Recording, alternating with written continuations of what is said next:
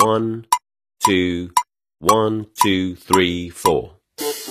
大社会，小新闻，新鲜事儿，天天说。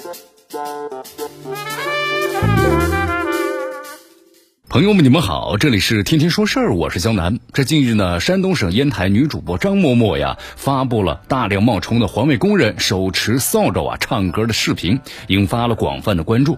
根据山东省招远市互联网信息办公室的消息，此行为呢涉嫌是恶意消费咱们的环卫工人。当地的温泉街道是联合了公安执法部门对其呢进行了约谈。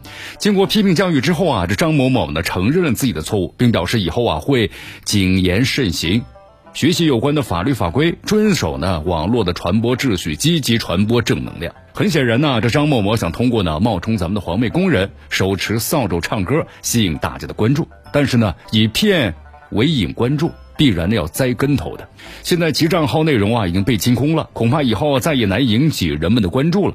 你看，想成为网红，想引起关注，想通过那流量换得利，是视频创作者的梦想。但是呢，通过欺骗制造关注、刺激流量的做法，最终呢只会是偷鸡不成蚀把米。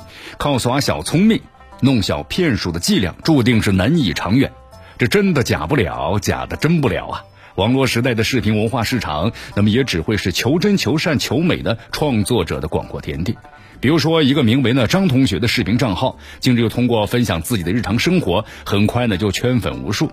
根据媒体的报道，截止到十二月份，那么张同学呢全网的粉丝接近一千三百万了，短短两个月的时间就成为了名副其实的大 V。如果说李子柒呢展示的是乡村，是人们理想中优美的田园生活，那么接受记者采访时呢，坦言用不着伪装的张同学和他所拍摄的乡村生活就更加的粗粝，更加的原汁原味的展现出现实的田园。张同学何以能够走红呢？是因为其怀旧乡村的真实记录，唤起了人们记忆深处的乡愁。因为其视频中啊，乡村生活的原汁原味，它代表的是一种的生活的真。那么这种真，恰恰是美的源泉。就在这些细碎的真实当中，咱们看到了充满烟火气的人间生活。相对于恶意消费环卫工的张某某，在张同学看似啊潦草、朴实无华的乡村生活的背后，乃是他那种的追求美好生活的认真态度和热爱生活的踏实劲儿，打动了人心。这种真善美的追求啊，那么正是创作者呢追求的境界。所以说，咱们作为视频创作者，张同学的走红啊，并不意外。但这呢也表明，创作者需要睁大眼睛发现美的东西，昂扬求真求善的精神，踏踏实实去做好内容，才能够呢真正的赢得流量，赢得更为持久的关注。那么这是线上正道，云端正气，也是咱们包括视频在内的内容创作者行稳致远的硬道理。这里是天天说事儿，我是江南，咱们明天见。